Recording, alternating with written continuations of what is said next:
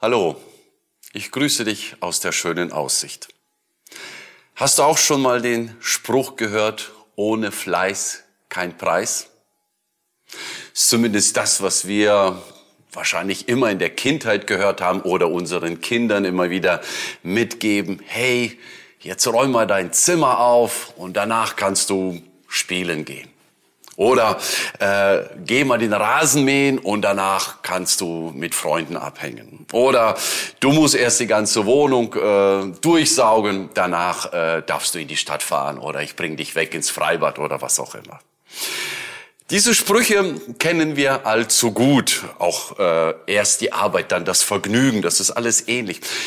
Mich äh, wundert's nicht, dass diese Sprüche sehr oft aus der Bibel kommen oder aus der Bibel abgeleitet werden. Der Spruch, ohne Fleiß kein Preis, kommt definitiv aus der Bibel. Ich habe nämlich in den letzten Tagen mal wieder in den Sprüchen gelesen und in den Sprüchen fand ich diesen Gedanken jetzt aber nicht erschrecken.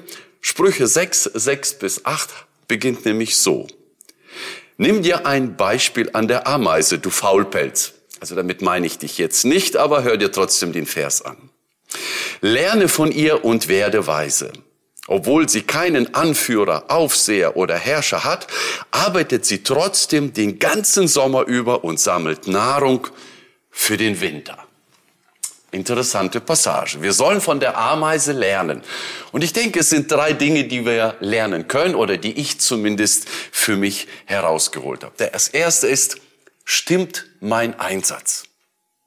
Kennst du auch den Satz, von nichts kommt nichts.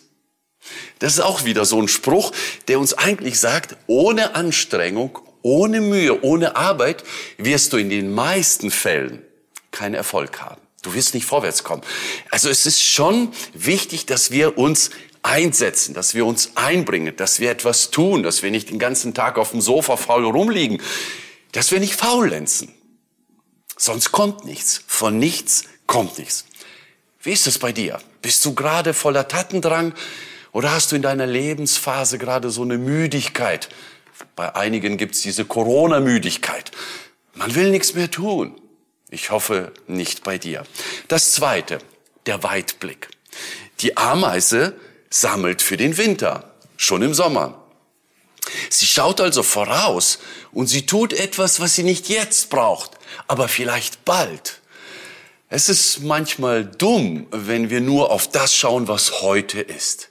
Es ist wichtig, dass wir auch mal ein bisschen weiter nach vorne schauen, einen Weitblick haben, in die Zukunft hineinschauen, nicht uns sorgen, aber uns vorbereiten. Die Frage, wo müsstest du vielleicht ein bisschen vorausdenken? Bisschen weiter, paar Wochen, paar Monate, vielleicht auch ein paar Jahre. Das dritte, die grundsätzliche Einstellung, stimmt sie bei dir? Wie ist deine Haltung zur Arbeit? Bist du jemand, der sagt, so wenig wie möglich? Bist du ein Workaholiker, so viel wie möglich? Die Ameise ist tätig. Sie arbeitet. Sie ist fleißig. Sie sammelt Vorrat für den Winter. Wie denkst du über Arbeit nach? Ich möchte dich heute ermutigen, vielleicht das heute umzusetzen. Gibt es etwas, was du heute tun kannst, was du später genießen kannst? Zurzeit wachsen viele Früchte. Gibt es etwas, was du heute einsammeln kannst, der Mama bringen? Oder vielleicht bist du selber die Mama. Du sammelst Erdbeeren, Kirschen, Pflaumen ein, kochst Marmelade, frierst Obst ein, damit es im Winter frisch da ist. Heute arbeiten, morgen genießen. Vielleicht ist das etwas, was du ganz praktisch machen kannst. Irgendein technisches Gerät. Vielleicht ist dein Fahrrad kaputt.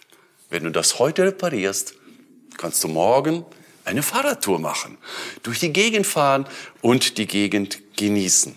Oder vielleicht hast du zu Hause einen Kamin.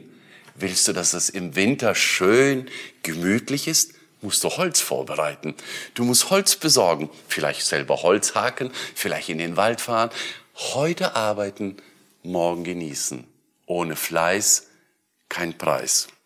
Ich wünsche dir heute einen fleißigen und einen erfolgreichen Tag mit einer gesunden Einstellung zur Arbeit.